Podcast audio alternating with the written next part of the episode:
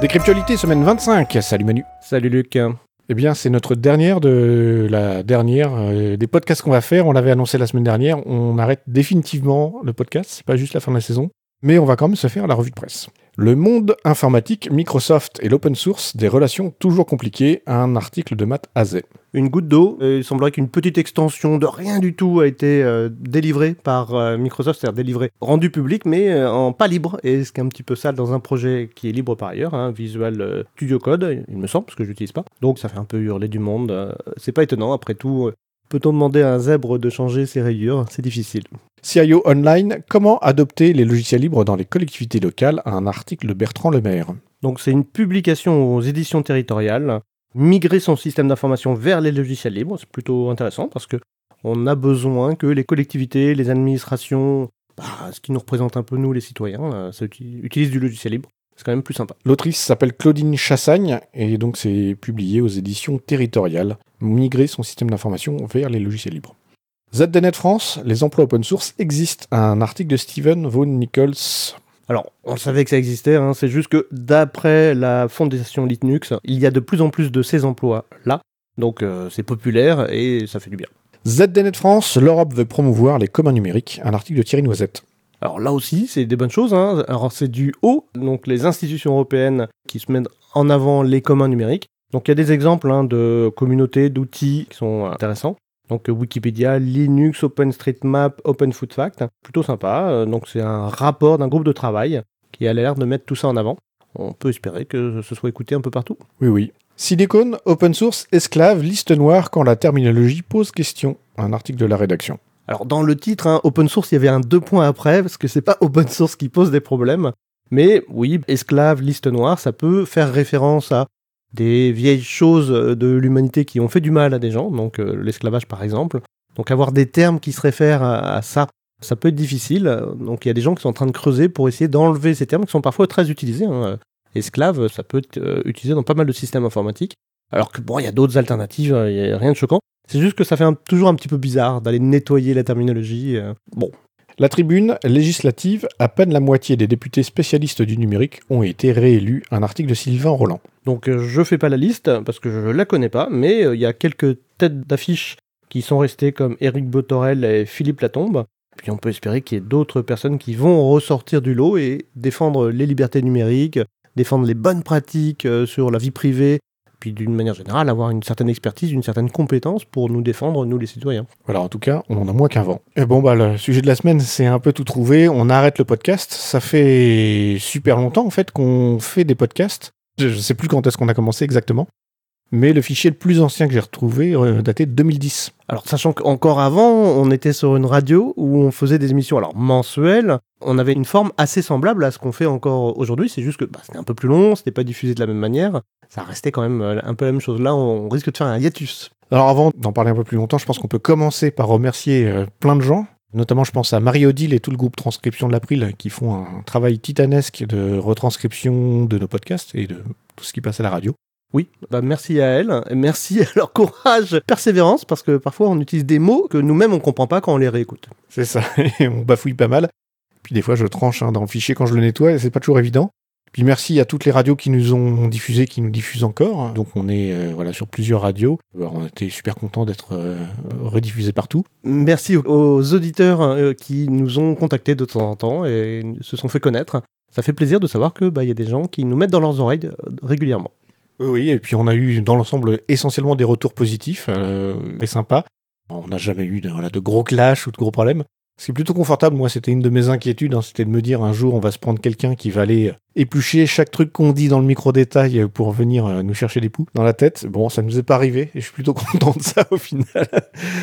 euh, voilà, mais alors pourquoi on arrête? On vieillit, hein. voilà, tu viens de dépasser les 50 ans, moi j'y arrive, ça doit nous poser des questions. Voilà, bon, euh, c'est vrai qu'il y a un peu de ça. Bon, en fait, ça, bon, ça fait voilà, longtemps qu'on fait, hein, donc sur la partie podcast, 12 euh, ans maintenant. L'actualité a un peu changé. Aujourd'hui, on a un peu l'impression de tourner en rond sur des sujets, même si ça reste aujourd'hui toujours pertinent. Bon, je pense qu'il y a de l'usure, ça fait longtemps qu'on parle. Moi, j'ai de plus en plus de mal à me motiver euh, le soir pour faire le montage euh, et le nettoyage du fichier pour que ce soit plus facile à écouter. Et donc voilà, il est sans doute temps de passer à autre chose. En tout cas, c'était une expérience enrichissante qui nous a, je pense, forcé à rester attentif à l'actualité, à lire, à essayer de trouver des sujets, à réfléchir un peu. Moi, je vais continuer la revue de presse par ailleurs. Mais bah, je le constate aussi dans cette revue de presse, toutes les semaines, les articles, on a parfois des moments un peu calmes. Donc j'ai l'impression que le sujet du logiciel libre, des libertés numériques et de tout ce qui va autour, alors en fait il est très pertinent, il est encore euh, présent un peu partout, mais finalement c'est moins un combat dans ce qu'on peut voir autour de nous dans les institutions. Ouais, alors on avait dit que le côté perspective on le gardait pour la fin, ah. tu en avances alors initialement, Manu, pourquoi toi tu as fait le podcast avec moi? Bah, C'était la continuité, hein. c'était pour avoir une discussion sur les sujets d'actualité être capable un petit peu de mettre en avant euh, ce qu'on maîtrise euh, du sujet, parce qu'effectivement, on a et on est encore dans des associations, dans différents systèmes, on contribue ou on participe, donc on a une connaissance un petit peu. Puis par ailleurs, bah, toi, tu vois un petit peu tout ça avec un peu de recul, méthodologie, ton éducation universitaire, et puis moi, bah, je suis informaticien, ça aide. Voilà, il y a un côté un peu prétentieux, hein, parce que finalement, on prend la parole en prétendant avoir mieux compris que d'autres, euh, et en même temps, on n'a jamais euh, fait des pieds et des mains pour essayer d'avoir un podcast qui marche du feu de Dieu. Euh, voilà, on l'a fait surtout pour se faire plaisir au, final. Puis si des gens étaient contents, et on, sait que certains l'ont été de, nous écouter, ben, on était contents aussi. Après, je pense que ça reste toujours très important de parler donc du libre, de l'informatique, des libertés informatiques et tout ça. Donc j'espère qu'il va continuer à se passer des choses. Hein, le fait que l'April se soit lancé dans une L'émission hebdomadaire, c'est super.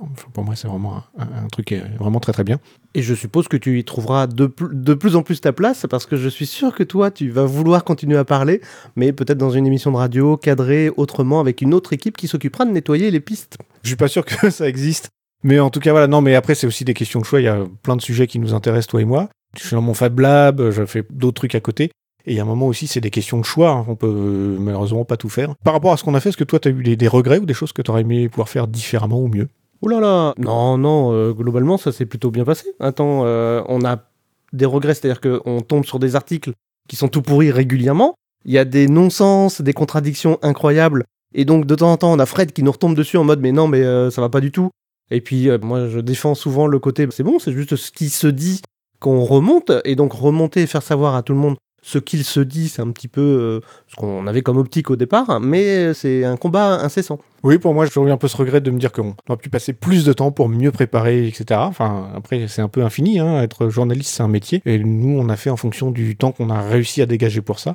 Bon, voilà. Puis après, euh, dans les trucs un peu rigolos, c'est aussi, bon, en étant un peu dans le milieu du, libre, bah, il y a des informations qui sont pas dans la presse ou des choses comme ça, est un peu le dessous des cartes qu'on a pu entendre à l'occasion et euh, qui sont difficiles à évoquer. Pour moi, le fait de faire le, podcast, hein, ça a pas mal changé ma vision euh, de la presse et de ce que je peux lire, parce que on sait qu'il y a toujours une euh, version officieuse et une version officielle ou en tout cas qui va apparaître en apparence et qu'il y a toujours quelque chose qui se déroule derrière. C'est là où des médias comme Mediapart ou le Canard enchaîné sont intéressants parce que eux vont justement sortir toutes ces petites histoires qui sont pas censées apparaître au grand jour. Et ils le font avec art et compétence, ce qui n'est pas rien parce que être capable d'organiser tout ça, c'est un sacré travail.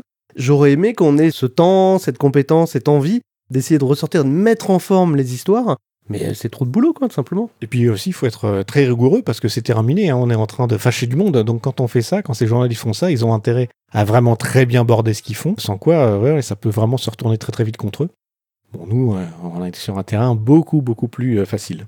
Donc pour toi, c'est quoi l'avenir des libertés informatiques? Si aujourd'hui on n'a plus rien à dire, en tout cas on va se taire, est-ce que le sujet est éteint? Alors, c'était un vieux troll, une vieille envie, c'était de dire, voilà, est-ce que le libre peut gagner et si ça a un sens euh, quelconque. Alors il y a quelques années, au rencontre mondiale du logiciel libre, hein, il y a déjà au moins 4-5 ans, il y avait cette idée de dire bah, c'est bon, le libre a déjà gagné.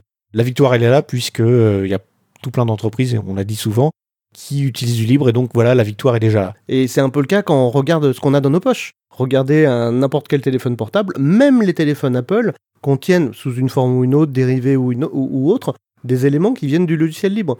Et Android est particulièrement libre, on peut l'installer dans une large mesure sur des téléphones qu'on maîtrise complètement. Alors on a fait un podcast là-dessus il n'y a pas très longtemps, et justement on n'est pas d'accord, parce que pour moi la liberté informatique c'est la pratique, c'est de pouvoir effectivement être libre dans la pratique quand on utilise nos équipements. Android ou Apple sont des environnements où on n'est pas libre du tout et où on a beau utiliser du logiciel libre, les utilisateurs sont très très loin de l'être. Euh, donc pour moi, voilà, le sujet reste pleinement pertinent. Et d'autant plus que quand on a commencé, euh, c'est là où on peut faire les vieux cons, enfin on s'intéresse au libre depuis euh, au moins 20 ans, hein, plus de 20 ans, quand on a commencé, euh, la société était peu informatisée.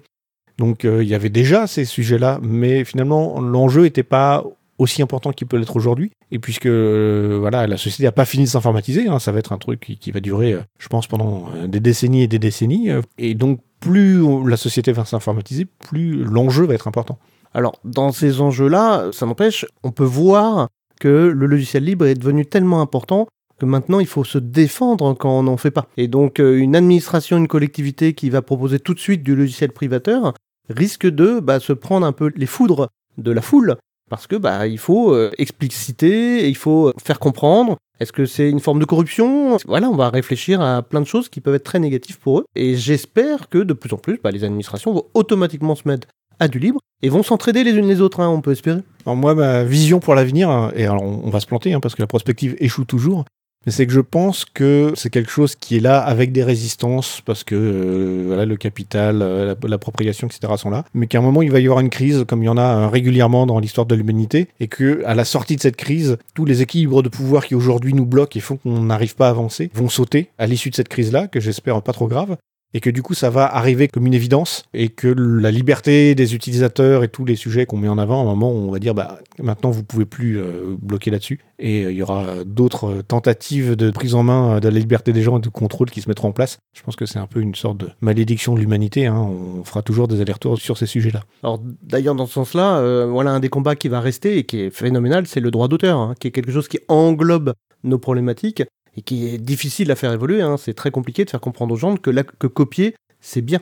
Et en termes, disons, techniques d'informatique, pour toi, ça va être quoi les gros sujets de l'avenir? Alors, je reste perplexe face à l'intelligence artificielle, qui aujourd'hui est surtout un assemblage de statistiques, mais c'est un assemblage de statistiques qui est furieusement utile et euh, qui donne des résultats qui sont plutôt intéressants. J'ai cru comprendre qu'il y avait des développeurs qui, à 30-40% de leur temps maintenant, ne codaient plus du code à eux, mais ne faisaient que récupérer ce que leur propose euh, GitHub. Hein, ils ont une extension euh, qui va devenir payante et qui donc euh, vient de Microsoft et qui pompe sur du logiciel libre plein d'exemples de code pour les proposer automatiquement quand on est en train de coder.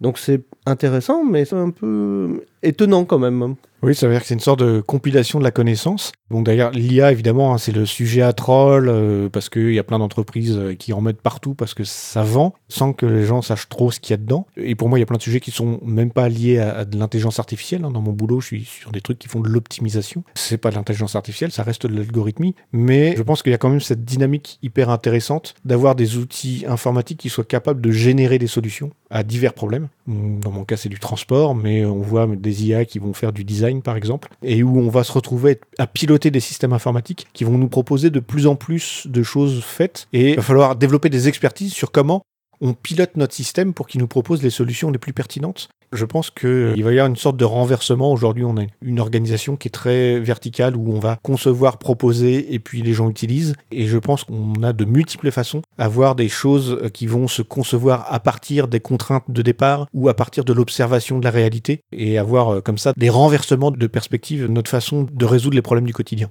Alors on peut espérer que tout ça c'est qu'une continuation de combats qui sont déjà menés. Hein. Les chatons par exemple, c'est bah voilà, c'est des choses qui partent du bas et qui essayent d'aller vers le haut c'est décentralisé, c'est collectif. Euh, et puis bah, c'est récupéré par d'autres qui essayent de faire du buzz autour de ces concepts-là avec le Web 3. Le Web 5, hein, où ils ont voulu assembler le Web 3, donc c'est les bitcoins et les blockchains, avec le Web 2, donc ils ont dit c'était le Web 5.0. Alors ils ont raté le Web 4. Mais non, parce que c'est une addition, tu vois. Non, mais c'est marketing, tu peux pas comprendre. Euh, c'est, tu vois, c'est au-delà. Et donc les gars, ils ont rassemblé des trucs entre eux. Alors il y a sûrement des bonnes idées dans le lot, hein, pourquoi pas. Mais moi, ce que je vois, c'est voilà, euh, on est en passe, et on est déjà dans une certaine mesure des formes de cyborg, c'est-à-dire qu'on s'améliore avec des matériels informatiques, de l'informatique, et je veux que ces améliorations qu'on incorpore dans notre fonctionnement, eh bien, ce soit libre autant que possible, parce que bah voilà, c'est important de ne pas être bah, possédé par une entreprise, par exemple. Et un autre point, c'est que je pense qu'à l'avenir, on va avoir euh, problème de vivre dans un monde beaucoup plus fini et limité qu'aujourd'hui, et on va devoir gérer des ressources limitées. Donc je pense que politiquement ça posait beaucoup beaucoup de soucis parce que forcément il y a des gens qui vont s'accaparer ces ressources et politiquement justifier le fait qu'ils aient droit à en avoir plus que les autres. Mais dans cette logique de ressources finies, je pense que euh, l'informatique et les réseaux euh, vont euh, sans doute avoir un rôle prépondérant pour permettre une meilleure utilisation, réutilisation des ressources à notre disposition. Bon, là c'est de l'écologie, effectivement il y a toujours des enjeux là-dessus. Mon avis, hein, on a besoin d'être plus sobre et donc la sobriété, ça va avec moins de dépenses de ressources, moins d'utilisation de ces ressources. Donc euh, continuez à utiliser votre vieux téléphone portable, comme tu le fais d'ailleurs, hein, dans une certaine mesure. Très bien. Eh ben, on s'arrête là. Euh, merci encore une fois à tout le monde. Ça a été une longue mais euh, belle aventure pour nous. Bon, bah pas la semaine prochaine, mais nous on continuera à se voir parce qu'on se voit tout le temps. Et puis euh, reprenez les idées qu'on défend. On a besoin de gens qui défendent un petit peu les libertés numériques, ça reste euh, toujours une évidence. Allez, salut et bonne route.